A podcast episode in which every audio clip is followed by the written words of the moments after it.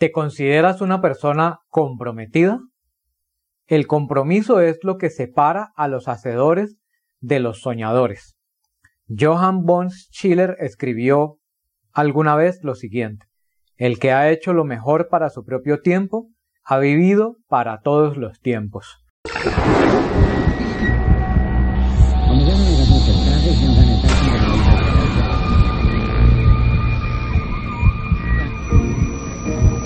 Going to hear about today is nothing short of a miracle. It's dramatically new, made possible only through years of research, invention. Hola, te saluda Andrés Zuleta del John Maswell Team. Quiero darte la bienvenida una vez más al podcast líder de 360 grados. Un podcast de liderazgo en el que aprenderás todas las herramientas y técnicas que te ayudarán a ser un mejor líder.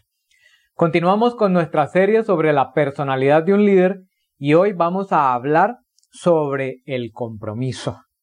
¿Te consideras una persona comprometida? Es decir, ¿consideras que cuando comprometes tu palabra o te comprometes con algún proyecto, lo desarrollas y lo llevas a cabo hasta finalizar? Cueste lo que cueste y pase lo que pase. Esa es la diferencia entre las personas que se comprometen y las que no se comprometen. Como te dije al inicio de este episodio, el compromiso es lo que separa a los hacedores de los soñadores. Muchas personas pasan su vida soñando con grandes proyectos, con tener grandes estilos de vida, con tener grandes empresas, con tener excelentes negocios y se la pasan soñando y soñando y soñando. Pero los que realmente son hacedores, es decir, los que hacemos que las cosas sucedan, nos caracteriza el compromiso nos comprometemos con la visión, pero además asumimos el compromiso de materializar esos sueños, de llevar a cabo las tareas que sean necesarias para lograr hacer realidad esos sueños. Y eso es lo que diferencia a los hacedores. Pero para tener un gran compromiso no es solamente necesario dar el primer paso. Alguna vez leí hace, hace poco realmente una publicación en la que alguien decía que verdaderamente el camino hacia un gran proyecto no empieza con el primer paso, sino con el segundo paso. Porque el primer paso pueden darlo muchas personas. De hecho, generalmente la mayoría de las personas siempre da un primer paso.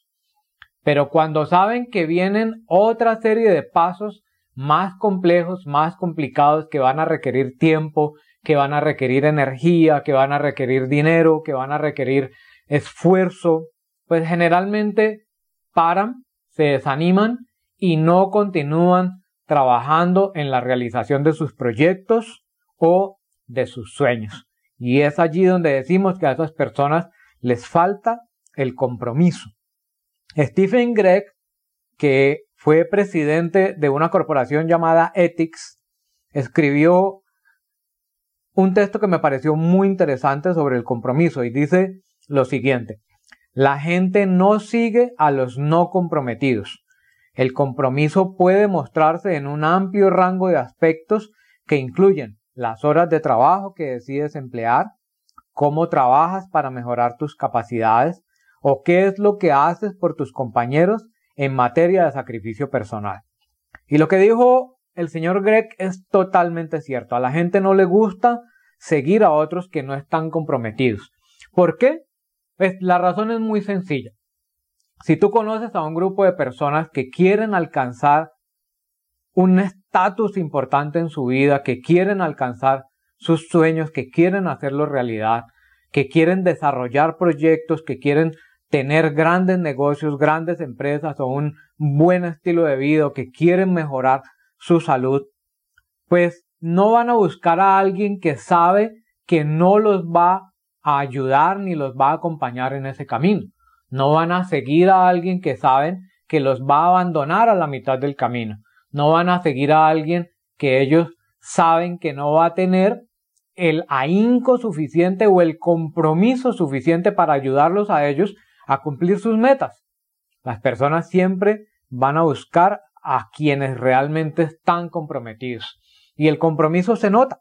como dijo Stephen Gregg, se puede notar en la cantidad de horas que dedicas trabajando sobre tus proyectos, sobre tus negocios, sobre tus empresas, incluso las horas que dedicas formándote, aprendiendo nuevas habilidades, todas esas cosas se notan, todas esas cosas se pueden ver a simple vista. Yo creo que a ti te pasa lo mismo que a mí.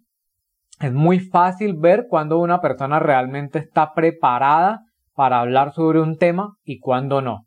Se nota cuando una persona realmente ha dedicado el tiempo para preparar una presentación, para preparar una exposición, para preparar un pitch de negocios, para preparar un plan, todas esas cosas realmente se notan. Uno sabe cuando las personas están improvisando, cuando las personas realmente no están lo suficientemente preparadas o no han tomado el tiempo necesario para entrenarse de la mejor manera.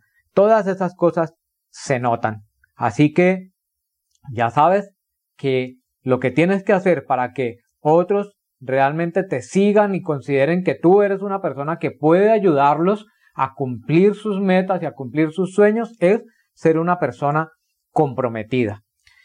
Hace poco estuve leyendo un libro en donde se cuenta la historia sobre Miguel Ángel, el gran pintor de la capilla Sistina. Si has escuchado hablar de la Capilla Sistina, sabrás que es una de las obras de arte más importantes, incluso en la historia del arte a nivel general de la humanidad. Esta capilla que está ubicada en, en una iglesia muy importante de Roma, pues tú sabrás que es una obra realmente sorprendente y realmente magnífica, aun si no has tenido la oportunidad de visitarla, pero si como muchos de nosotros la has visto en revistas o en documentales, en la televisión o en películas, sabrás que esta realmente es una obra que muchas personas no se explican cómo es que Miguel Ángel pudo llevarla a cabo. Y se dice de Miguel Ángel que esta fue su obra cumbre, se dice que esta fue su obra más importante. Pero mira que aquí hay un dato curioso. ¿Sabías que realmente Miguel Ángel era más especializado en la escultura que en la pintura? Pues los historiadores cuentan que la verdadera pasión de Miguel Ángel era la escultura y de hecho la escultura era lo que mejor hacía Miguel Ángel. Tenía mejores talentos y mejores habilidades para la escultura que para la pintura. Y paradójicamente, su obra más importante y su obra más grande no es una escultura, sino una pintura. Es decir, una obra en un área de su vida en la que no era tan talentoso, pero en la que tuvo un gran compromiso. Entonces, fíjate la importancia que puede hacer el compromiso en el desarrollo de un proyecto o en el trabajo o en el proyecto de vida de una persona. Y esta historia o esta anécdota continúa contando que fueron cuatro largos años, y como lo dijo el mismo Miguel Ángel, cuatro años torturantes, a través de los cuales él estuvo pintando esta obra en el techo de la capilla Sistina, que está basada eh, en, en, la, en las escrituras bíblicas y allí él pintó y plasmó la versión de los doce apóstoles, tenía más de 400 personajes. Había en esta pintura, o hay en esta pintura, nueve escenas del libro de Génesis en la Biblia. Y, eh, como te dije hace un rato, es una de las obras más grandes, más de 400 figuras de un tamaño superior al de la vida real. Imagínate lo magnífico y lo grandioso de esta obra. Y durante todos estos cuatro años se cuenta que Miguel Ángel estuvo pintando esta obra acostado sobre su espalda en un andamio muy muy cerca del techo, por supuesto, y estuvo allí tendido sobre su espalda durante cuatro años pintando más de 10 horas diarias. Imagínate eso, de lunes a domingo, todos los días, pintando durante 10 horas diarias acostado sobre su espalda durante cuatro años. Y finalmente cuando, cuando él tuvo la oportunidad de hablar sobre esta obra por lo magnífica que era, eh, lo que cuentan los historiadores es que él dijo que después de todos esos cuatro años de tortura, se sentía tan viejo y cansado como Jeremías, y solamente tenía 37 años, pero decía que los amigos no podían reconocerlo por lo viejo que se veía. Durante esos años no tuvo ni siquiera tiempo de afeitarse la barba y por eso es que lo ves en los, en los retratos que se han pintado, se han publicado de él, o en las esculturas que se han hecho en honor a él, lo ves como un hombre barbado y como un hombre viejo. Y cuando uno ve estas pinturas y estas esculturas que le han hecho en honor a Miguel Ángel, pues pareciera que estamos hablando de una persona de 60 o de 70 años. Pero lo cierto es que cuando él terminó de pintar la obra de la Capilla Sistina tenía solo 37 años. Y como te conté hace un rato, lo más maravilloso de esta historia es que fue su obra cumbre a pesar de que no era tan talentoso en la pintura como lo era en la escultura. Pero gracias a este nivel de compromiso de estar toda esa cantidad de días y esa cantidad de horas acostado pintando el techo de la, de la catedral, gracias a ese compromiso es que hoy en día él es tan famoso y la pintura de la capilla Sistina es tan famosa. Eso es lo que podríamos definir como la anécdota perfecta para mostrar lo que es el verdadero compromiso. Y eso es lo que separa a los que realmente hacen que las cosas sucedan y a los que son solamente soñadores. Y recuerda que la gente no sigue solamente a los soñadores. Inicialmente te seguirán porque tienes grandes sueños, pero cuando ellos vean que no eres capaz de llevarlos a cabo, inmediatamente van a cambiar de rumbo. Si tú quieres que te sigan más allá de tus sueños, tienes que mostrar tu capacidad para hacer que las cosas sucedan. Y para eso quiero que tengas en cuenta los siguientes tres puntos. Lo primero es que el compromiso empieza en el corazón. El compromiso siempre precede a la acción. Hay personas que están esperando a que las cosas suceden y están esperando a tener resultados para comprometerse con sus proyectos. Pero es totalmente lo contrario. Los resultados vienen por haberte comprometido con tu proyecto, por haberte comprometido con tu sueño. No puedes estar motivado solamente por los resultados que ves, porque incluso aún en los tiempos en los que no veas resultados, vas a tener que seguir firme en tu misión y en tu tarea de sacar adelante tu proyecto, aun cuando lo veas muy lejano o aun cuando veas que no está sucediendo nada. Recuerda que cuando una semilla es plantada bajo la tierra, pasa mucho tiempo esa semilla oculta en la oscuridad. Y allí en esa oscuridad, aparentemente no vemos que esté sucediendo nada. Pero al cabo de un tiempo, gracias a la naturaleza de esa semilla y a su persistencia, pues empieza a brotar y de allí saldrá un gran árbol, una gran planta de acuerdo a lo que hayas plantado. Lo segundo que quiero que tengas en cuenta es que el compromiso se prueba con la acción. La única medida real del compromiso es la acción. Es lo que te acabo de decir hace un rato. La única manera de demostrar que tú realmente estás comprometido con algo es si estás haciendo la tarea, si estás en movimiento y si estás en acción.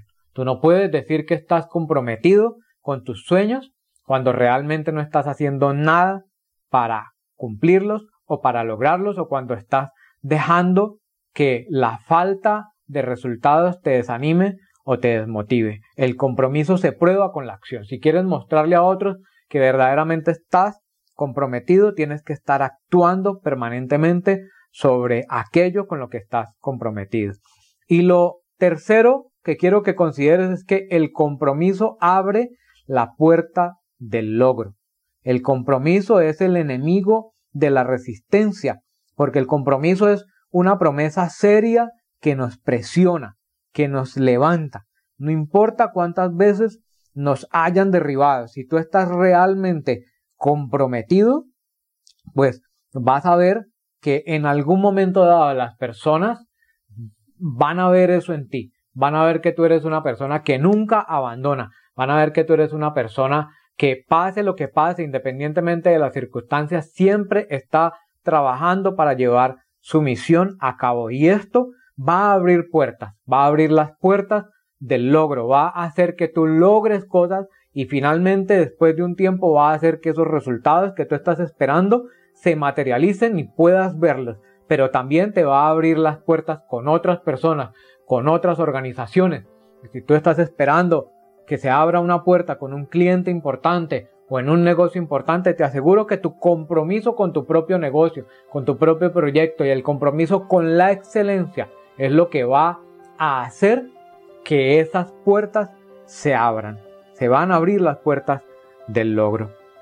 Así que practica estas tres cosas y considera estas tres cosas para evaluar qué tan comprometido estás y cuál es tu nivel de compromiso con cada cosa que decides emprender. Espero que este episodio te haya ayudado y te haya gustado. Te invito a que sigas pendiente de esta serie sobre la personalidad de un líder.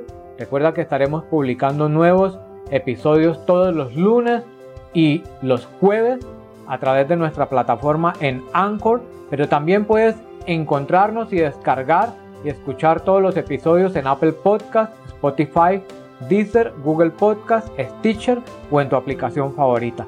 Puedes ingresar en nuestra plataforma www.liderde360grados.com para encontrar más información sobre nuestros programas de entrenamiento en liderazgo y crecimiento personal. Recuerda que puedes dejarnos tus comentarios en la sección de comentarios o puedes dejarnos también tus comentarios grabados en voz o tus preguntas grabando un mensaje en el enlace que encontrarás al final de la descripción de este episodio. Espero que nos acompañes en nuestro próximo capítulo. Hasta pronto.